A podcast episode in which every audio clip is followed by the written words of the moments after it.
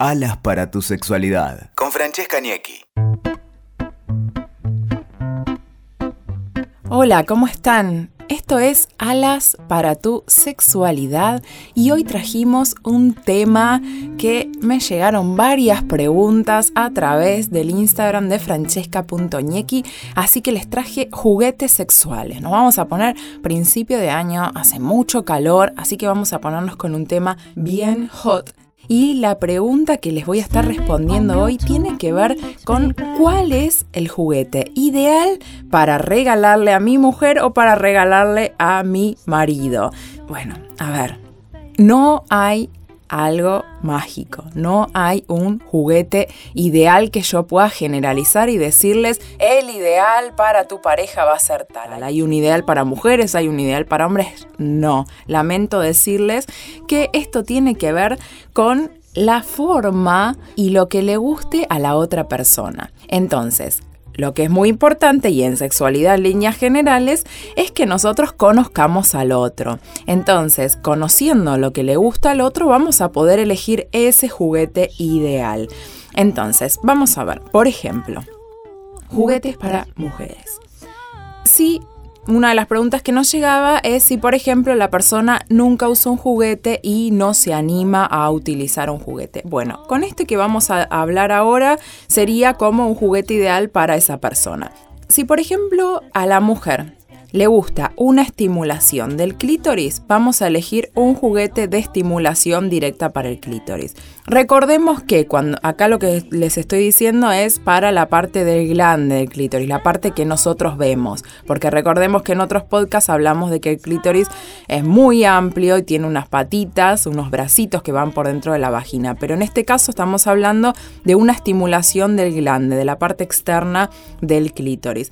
Si a la mujer le gusta una estimulación directa en esa zona, podemos elegir unos juguetes que son como unos mouse. Bueno, como los mouse de la computadora, bueno, los van a ver y son iguales. Y estos vibran.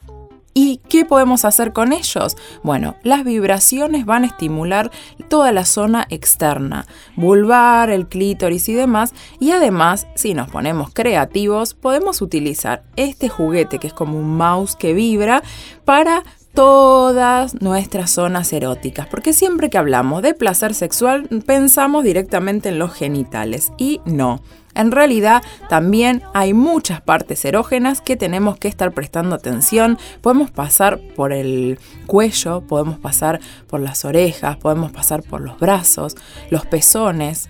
Y se puede utilizar también para los hombres todas estas zonas erógenas también, pasar por la cintura, los muslos, la cola, las entrepiernas, todo va a hacer que nosotros podamos utilizar una estimulación. Y en ese caso también sirve no solo para mujeres que les gusta la estimulación externa, sino también para mujeres que por ahí nunca probaron y no se animan. Entonces es una primera iniciación a lo que son las vibraciones y no va a tener introducción.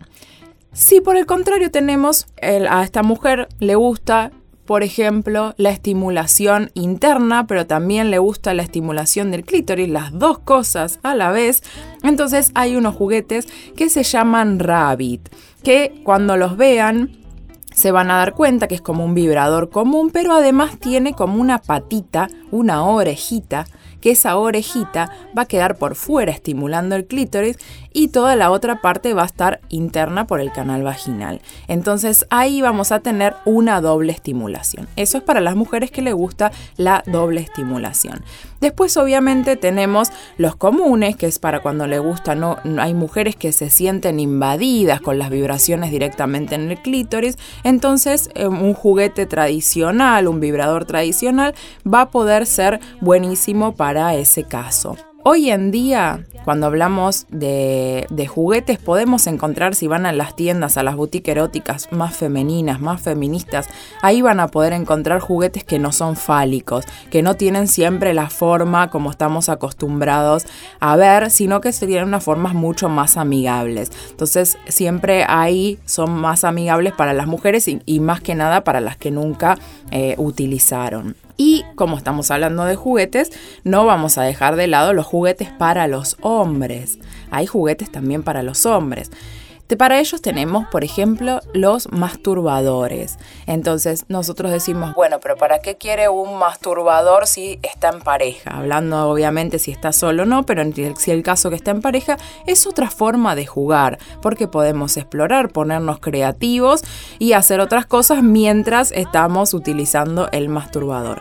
Hoy en día, como decíamos, en estas tiendas que son un poco más modernas, ya los masturbadores no tienen forma de mujer, de vagina y demás, sino que tienen unas formas mucho más divertidas y mucho más amigables. Y hay algunos que tienen vibración. Después, tanto para mujeres como para hombres, si queremos hablar de juguetes sexuales, también podemos ir a los juguetes que exploran otras zonas, como por ejemplo la zona anal. Y es muy importante acá que los que son para hombres van a tener una forma como más, como si fuera de gancho, ponele, que es para estimular el punto P, que es el punto de la próstata. Y para las mujeres van a encontrar diversos diseños y depende si uno ya mm, es más experto o menos experto, los tamaños también a tener cuidado con eso. Eh, por último, quiero decirles que otra de las preguntas que nos había llegado tiene que ver con cómo limpiar los juguetes. Eh, jabón blanco jabón blanco o hay limpiadores específicos para juguetes. Pero si no los tienen, con jabón blanco, que obviamente no va ni a dañar el juguete, ni tampoco va a hacer que uno tenga alguna sensación después de ardor o de picazón al utilizarlo.